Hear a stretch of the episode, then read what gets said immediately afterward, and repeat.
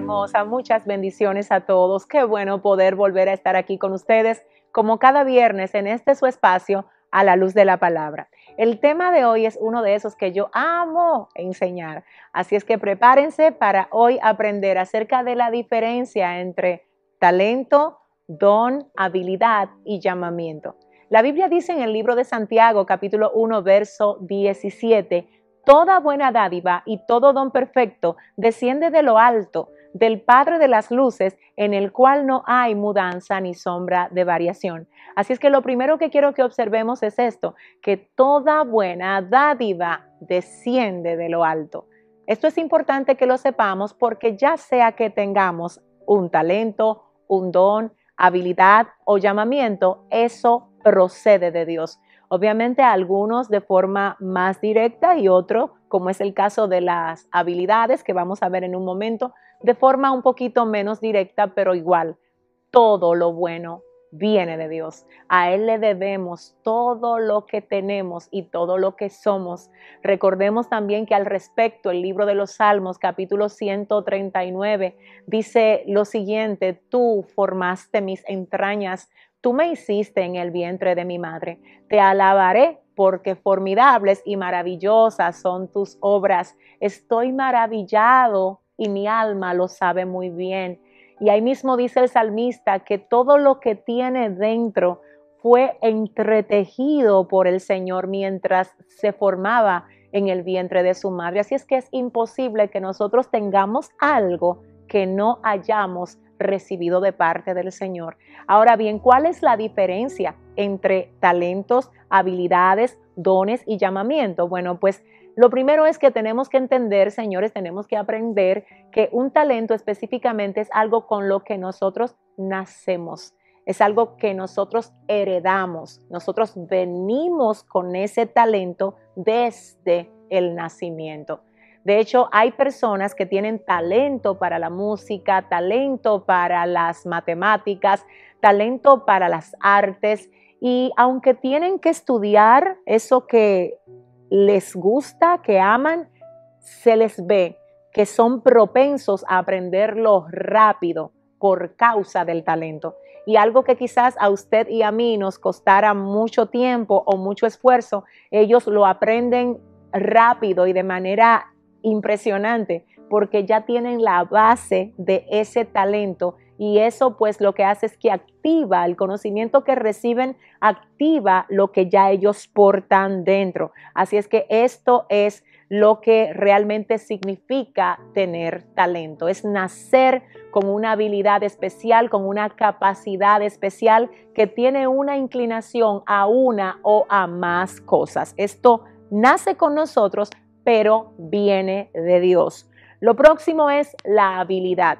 A diferencia del talento, señores, la habilidad o las habilidades se aprenden, se aprenden. Usted no nace con las habilidades, sino que usted las aprende, a usted se le forma en cuanto a una rama específica, en cuanto a un oficio específico, y luego de usted haber sido formado, pues ya usted tiene la habilidad de ejercer eso en lo que usted fue enseñado. Ese oficio que usted practicó, a lo que usted se dedicó, y de ahí entonces nace lo que es la habilidad. Es importante que sepamos que aunque la habilidad no nace con nosotros, sino que como dijimos, se aprende, se recibe, se capta, uno intencionalmente crece ahí porque se dispuso aprender ese determinado oficio, igualmente esto viene como un favor de Dios. ¿Sabes por qué? Porque todo lo que nosotros recibimos y todo lo que tenemos viene de Dios. Y al respecto, la palabra del Señor dice incluso, yo me acosté, dormí y desperté porque Jehová me sustentaba. Todo lo que hay y todo lo que sucede es porque es don y regalo del Señor. Ahora usted dirá, pero ¿qué tiene entonces exactamente que ver el Señor con esa habilidad que yo mismo pagué, que yo mismo aprendí, lo primero que tienes que agradecer es el hecho de que el Señor te haya dado salud para poder recibir eso. Lo otro que tienes que agradecer es el hecho de que el Señor te haya dado la forma, que te haya provisto para tú pagar eso. Así es que quiero que aprendas a ver a Dios porque ya sea talento o habilidad, eso viene como regalo del Señor para ti. Lo próximo que vamos a ver son los dones.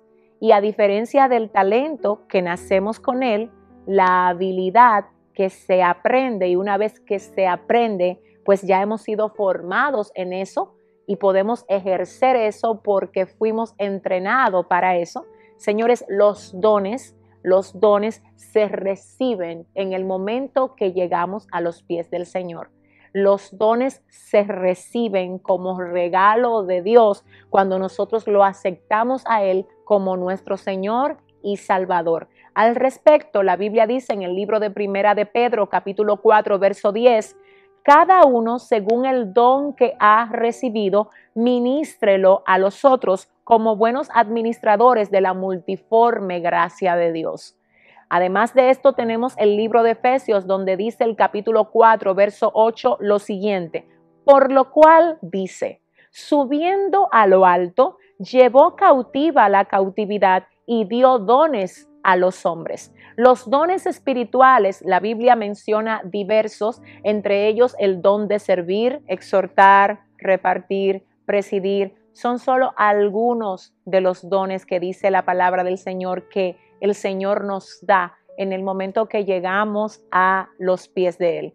Así es que esto, esto que es don, se recibe como parte de, del regalo que el Señor tiene para nosotros cuando decidimos entregarle nuestra vida a Él en servicio. Es decir, ¿qué pasa con esto? El Señor nos da dones a nosotros y nosotros los recibimos. Esos dones están depositados en nosotros con el fin de que a través de esos dones nosotros podamos servir al Señor que ha puesto en nosotros esos dones. Si no usas el don que recibiste, realmente ese don está siendo improductivo en ti. Y quiero decirte que el Señor nos va a pedir cuenta por todo lo que Él nos ha entregado. Acerca de esto, la Biblia dice en el libro de Mateo capítulo 25, hablando acerca de la parábola de los talentos, que a uno el Señor dio cinco, que a otro dio dos y a otro dio uno. Dice la palabra que a quien le dieron cinco, los trabajó, los multiplicó y de los cinco produjo otros cinco y llegó a tener diez. Dice la Biblia que quien tenía dos, los trabajó, los multiplicó y quien tenía dos, llegó a tener cuatro. Pero dice la palabra que el que tenía uno lo enterró porque tenía miedo. Y yo quiero que tú sepas que cuando el Señor vino a pedir un informe acerca de lo que él le había entregado a esos siervos, él se enojó mucho con el que tenía uno y lo enterró. El que tenía uno cuando fue confrontado por el Señor, dijo que él no había puesto a producir ese talento porque él estaba lleno de miedo. Y yo quizás esté hablándole a alguien hoy que también ha tenido miedo, que se ha sentido muy tímido para comenzar a hacer que el talento que has recibido de parte del Señor fluya y produzca. Quiero decirte que todo no se trata de estar en un púlpito, que todo no se trata de tener acceso a multitudes o a mucha gente. A veces quiero decirte que la verdadera grandeza está en hacer cosas pequeñas, porque no importa qué tan pequeño sea lo que tú hagas, si pones todo tu corazón en ello, jamás será olvidado. Así es que hoy vengo a decirte, usa el talento que has recibido de parte del Señor y ponlo a producir, porque el Señor que te lo dio en algún momento te va a pedir que des un informe, que des un reporte acerca del modo como tú te dispusiste a utilizar eso que tú has recibido de parte de Él. Finalmente tenemos la definición de lo que es un llamamiento y quiero que oigas lo que es un llamamiento. La Biblia habla de un llamamiento muy, muy especial, específicamente en el libro de Jeremías, capítulo 1, verso 5, donde el Señor hablándole al profeta le dice lo siguiente, antes que te formase en el vientre te conocí y antes que nacieses te santifiqué, te di por profeta a las naciones. Esto le habla el Señor a Jeremías. Señores, esto trasciende a un talento con el que Jeremías haya nacido. Esto trasciende a una habilidad que Jeremías haya podido aprender. Esto trasciende a un simple don que él haya recibido en el momento que tuvo un acercamiento con el Señor. Estamos hablando de un llamamiento a las naciones de profeta. Es impresionante ver cómo el Señor le habla a Jeremías y le dice, antes que yo te formase en el vientre, ya yo te conocía. Antes que tú nacieses, yo ya te había santificado y te había señalado como profeta. Recordemos que en la antigüedad habían tres cargos especiales y recordemos que hay cinco ministerios que la Biblia menciona en el Nuevo Testamento que igualmente son de muchísima utilidad. Sin embargo, es necesario que observemos que lo que el Señor le comunica a Jeremías es, yo te marqué como profeta, no te marqué como pastor, no te marqué como maestro, yo te marqué como profeta. Entonces, esto es importante que lo veamos porque nosotros nacemos con ese señalamiento del Señor y quiero decirte que aún antes de que tú llegaras a la iglesia, ya el Señor había llegado a ti desde el vientre de tu madre para señalarte para aquello que Él tiene la intención de usarte. Cuando la Biblia dice que Jeremías no había nacido y ya el Señor lo había santificado. El término santificar utilizado en ese pasaje es apartar, que ya el Señor lo había apartado. Y yo sé que estoy hablando con personas que aun cuando anduvieron perdidos allá afuera, no encontraron rumbo para su vida, sencillamente porque están marcados. Tú estás marcado para servir a Dios con tu vida. Y quiero decirte que ese llamamiento, esa marca, por supuesto, hace que tú tengas talentos especiales, hace que Dios te abra puertas para poder ser formado y ser trabajado en tus habilidades. Y por supuesto también trae una carga tremenda de depósitos gloriosos en diversos dones que van alineados a eso en lo que el Señor ha determinado que tú seas usado. Así es que quiero que observemos que el Señor le habla claro a Jeremías acerca de su llamamiento y le dice, antes de que tú nacieras, ya tú eras profeta. En este sentido, también quiero que observemos que Jeremías nació marcado para un ministerio. Y cuando naces marcado por un ministerio, los hombres solamente reconocen lo que ya el Señor te entregó pero cuando no naces marcado para un determinado ministerio, no importa si el hombre trata de dártelo, tú no vas a poder ejercer algo para lo cual Dios no te señaló. O por lo menos no lo vas a poder hacer de forma que puedas tener el fruto que tendrías si identificaras el llamamiento real que el Señor ha hecho para ti. Cuidado si por causa de no identificar el llamamiento real que el Señor te ha hecho, estás ejerciendo algo para lo que no fuiste llamado.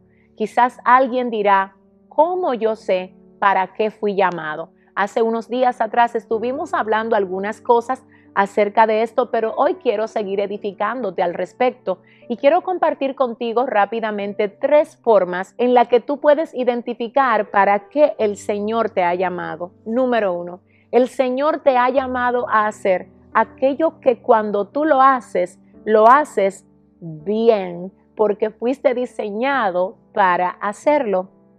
Número dos, el Señor te ha llamado a hacer aquello que cuando lo haces, lo amas tanto que no hay manera que lo dejes de hacer, no importa bajo qué presión tú estés. Finalmente tú sabes a lo que Dios te ha llamado, porque cuando lo haces, edificas a los demás. Y en este caso quiero mencionar al apóstol Pablo, de quien dice la Biblia en el libro de los Hechos capítulo 9 verso 15 lo siguiente. El Señor le dijo a Ananías acerca de Pablo, ve porque instrumento escogido me es este para llevar mi nombre en presencia de los gentiles y de reyes y de los hijos de Israel. Señores, aquí el Señor está hablando con uno de sus siervos llamado Ananías, a quien fue que el Señor utilizó para que fuera a orar por Saulo, cuando ustedes saben que él tuvo un encuentro con el Señor. Y dice la palabra que la manera como el Señor aborda a Ananías acerca de, de Saulo, de Pablo, es diciéndole, ve porque instrumento escogido me es este para llevar mi nombre en presencia de los gentiles. Recordemos que gentil era todo el que no pertenecía al pueblo judío y el Señor está diciendo, Él me va a ser útil para predicarle a todo el que no pertenece al pueblo judío, es decir, a los gentiles, y dice a reyes, a reyes, y finalmente dice a los hijos de Israel. Es decir, el llamamiento de Pablo tenía tres esferas. Número uno, los gentiles. Número dos, a reyes. Y número tres, a los hijos de Israel. Ese no era exactamente el llamamiento de los demás apóstoles, pero era el llamamiento de Pablo. ¿Por qué? Porque aquí el Señor tiene la intención de usar a cada uno de nosotros de forma diferente pero esto es por llamamiento. El llamamiento hace que en ti se encienda la pasión y que tú ames aquello para lo que Él te señaló. Yo oro al Señor, yo oro al Señor para que a través de esta reflexión, valga la redundancia, tú reflexiones y tú comiences también a preguntarle al Señor, Señor, ¿será que yo estoy llamado a algo que no esté haciendo? ¿Será, Señor, que yo tengo que activar cosas que se han desactivado en mí o que todavía yo ni siquiera he identificado que las tengo? Quiero decirte, en ti hay talento. En ti estoy segura que hay habilidades adquiridas. En ti hay dones que el Señor te ha dado, que el Señor te ha depositado. Y definitivamente creo que también en ti hay un gran llamamiento. Así es que es mi deseo que puedas crecer y convertirte en todo lo que el Señor espera que tú seas para la gloria y la honra de Él. Será hasta la próxima. Muchas bendiciones. Bye bye.